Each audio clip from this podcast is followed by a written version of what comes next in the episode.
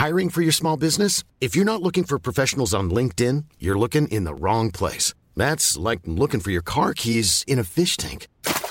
LinkedIn helps you hire professionals you can't find anywhere else, even those who aren't actively searching for a new job but might be open to the perfect role. In a given month, over 70% of LinkedIn users don't even visit other leading job sites. So start looking in the right place. With LinkedIn, you can hire professionals like a professional. Post your free job on linkedin.com slash people today. Armando Leñero, presidente del Centro para el Empleo Formal, el CEF. Armando, gracias que estás con nosotros. Buenas tardes. Buenas tardes, Javier. Gracias. Mucho gusto estar con ustedes. A ver, eh, en, la, en el periodo en que nos encontramos, que uno se la pasa pensando que, que ojalá pase rápido, este, eh, han surgido estos datos del INEGI interesantísimos sobre la pobreza llamada laboral y en la subocupación. A ver, más allá de números, ¿cuál es el fenómeno social que se está presentando, Armando? Sí, mira, primero para explicar al auditorio qué es la pobreza laboral. Es eh, cuando, cuando el ingreso producto del trabajo no alcanza para cubrir una canasta básica eh, en la familia. La canasta básica alimentaria hoy por hoy son 1.750 pesos por por persona. Entonces, si una familia eh, que vive producto de su trabajo no gana arriba de, eh, serían más o menos como eh, cuatro, como cuatro mil quinientos, como seis mil quinientos pesos, entonces eh, estamos en condición de pobreza laboral. Eh, y entonces lo que, lo que los datos del INEGI es que el 40% eh, de, eh, tiene, de los mexicanos tiene pobreza laboral, o sea, cerca de 50 millones, es decir, su ingreso no les alcanza, su ingreso del producto de un trabajo no les alcanza, pues apenas eh, para comer caliente tres veces al día. O sea, es, es gravísimo, gravísimo. Eh, ¿Cuál es, cuál es eh, lo que tú decías? ¿Cuáles son la, la, la, causa social?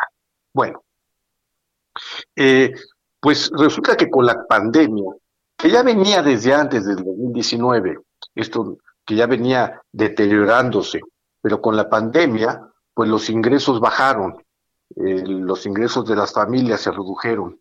Primero porque no había tra trabajo, fueron despedidos cerca de, de 12 millones y medio de personas que luego se han ido recontratando. Eh, y también la subocupación que estaba en el 8.5 subió al 17%. ¿Qué es la subocupación? Aquellas personas que eh, tienen labores de menos de 35 horas a la semana, por lo tanto tienen menos ingreso. Y la otra, en muchas empresas, y de todos es conocido, que el primo, que el amigo, tuvo que negociar el sueldo, en algunos casos el 50, otros el 30, otros el 20, otros casi nada, pero en muchos casos tuvieron que negociar. Por eso el ingreso de las familias se, está viendo muy reducido y eso ocasiona pobreza laboral. Sí. Eh, la, la, la, las, las familias están en una recomposición total, o sea, yo supongo que los momentos en que, eh, en que estamos eh, hoy metidos obligan quizás a esta idea de que a lo mejor hasta los hijos han regresado a la casa o los padres se han de vivir con los hijos o algo así, ¿no? Por supuesto, este, en fin, se tienen que reacomodar las familias porque no, porque no están alcanzando los ingresos. Antes se decía también con todos estos cambios que ha habido que las abuelitas cuidaban a los nietos, ahora tiene que ser al revés, los nietos tienen que cuidar a las abuelitas. Sí, sí, sí, sí, sí. ¿No? ¿Por qué? Pues porque el trabajo en casa, pues este, ya están en casa y además con unas condiciones de trabajo en casa, pues en algunos serán muy, son, son, muy cómodos porque hay los espacios, pero en otros no. no claro. En otros las familias pues viven en departamentos o en casas pequeñas de tres habitaciones donde no hay un lugar para trabajar, está la abuelita, la licuadora, los niños en clases, uh -huh. en fin, yo creo que ha sido un cambio muy fuerte en lo que estamos viviendo en este en este 2020 y 2021 lo que se viene. Armando, ¿qué pasa con los jóvenes, eh? Mira, los jóvenes, ¿qué sucede en las empresas? Tú cuando eres un empresario dices, bueno, tengo gente que está más capacitada que otra y contrato jóvenes para desarrollarlos y para promoverlos este, en el futuro, con el tiempo. Hoy por hoy, eh, muchos empresarios, chicos, medianos y grandes, no se pueden dar el lujo de contratar a todos los jóvenes porque eh, urge dar resultados en el corto tiempo, mañana pues. Y entonces no se pueden dar el, tiempo de, capacitar. ¿Qué sucede? Pues que ha sido más complejo encontrar trabajo. Si de por sí es, es, es eh, difícil encontrar trabajo, pues en este tiempo es más. ¿Y a quién le están dando prioridad? Pues a los que ya tienen experiencia. Y es una tristeza ver que los muchachos que están estudiando una carrera o que terminan una carrera no encuentran eh, para trabajar en esa carrera. Pueden encontrar en otras cosas con ingresos más bajos, pero no para lo que estudiaron. Y luego tienen las competencias. No todos los muchachos que salen de las universidades o de la preparatoria a trabajar tienen las competencias que hoy se requieren competencias en ventas, competencias en idiomas, competencias en computación. Entonces, ¿qué pasa? Pues que, están en una segunda etapa de ser contratados. Oye, eh, el asunto no va a cambiar, híjole, perdón, pues sí, no veo que vaya a cambiar pronto, ¿no? ¿O cómo ves, Armando? Mira, en el empleo laboral, yo voy a poner una, un análisis que, estábamos haciendo en el centro. Eh, recuperación hay que entenderla como eh, este, no solamente lo que se perdió, sino aquella de lo que se ha dejado de, de, los empleos que se han dejado de contratar durante todo este tiempo. Y no incluso en este año, en el año del 21, sino del 19. Eh, eh, lo, que debe de crecer el empleo en México son un millón doscientos. En los sexenios, sesión anterior de Peña Nieto eh, crecieron alrededor de 750 mil empleos por año. Este, y eh, pues es lo que esperamos que por lo menos suceda. En el 2019, ya con el presidente gobierno, solamente se crearon 345 mil, o sea, la mitad de lo que debió haberse crecido. Y por el otro lado tenemos un, un, déficit de que se perdieron un millón de empleos.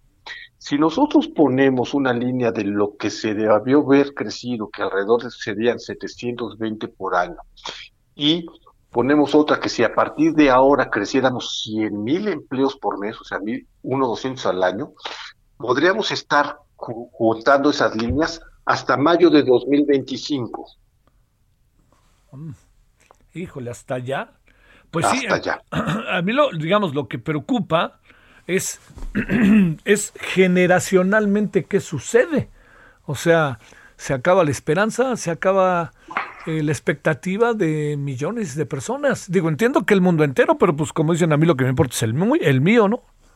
Por supuesto. Por eso es que en el centro, desde el centro hemos insistido que la, la forma de combatir la pobreza tiene que buscar otros mecanismos que los que hoy está este, buscando el gobierno, que es a través de apoyos directos. Eso es muy bueno para la gente que hoy no tiene que comer, pero no soluciona el problema en el mediano ni en el largo plazo. La única forma de solucionar la pobreza es a través de empleo eh, formal que cubra las carencias sociales, que son el rezago educativo, el acceso a los servicios de salud, la seguridad social, el 55% de la población no tiene acceso a la seguridad social, que es un rezago. Eh, la calidad de la vivienda, eh, los servicios básicos de vivienda. Por ejemplo, la población indígena no tiene servicios básicos de vivienda, luz, agua, drenaje, etcétera, etcétera, gas. Entonces, para poder abatir la, la, la pobreza, no solamente es por ingresos, también es por rezagos.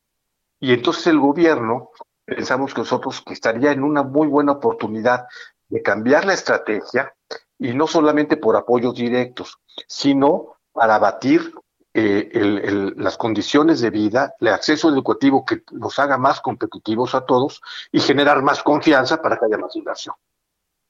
Bueno, Armando Leñero, presidente del Centro para el Empleo Formal, CEF. Muchas gracias, Armando, que estuviste con nosotros. Buenas tardes. Que te agradezco mucho, como siempre, las entrevistas, mi querido Javier. Gracias, Armando. Buenas tardes. Imagine the softest sheets you've ever felt. Now imagine them getting even softer over time. That's what you'll feel with Bowl and Branch's organic cotton sheets. In a recent customer survey, 96% replied that Bowl and Branch sheets get softer with every wash. Start getting your best night's sleep in these sheets that get softer and softer for years to come. Try their sheets with a 30-night guarantee. Plus, get 15% off your first order at bowlandbranch.com. Code BUTTERY. Exclusions apply. See site for details.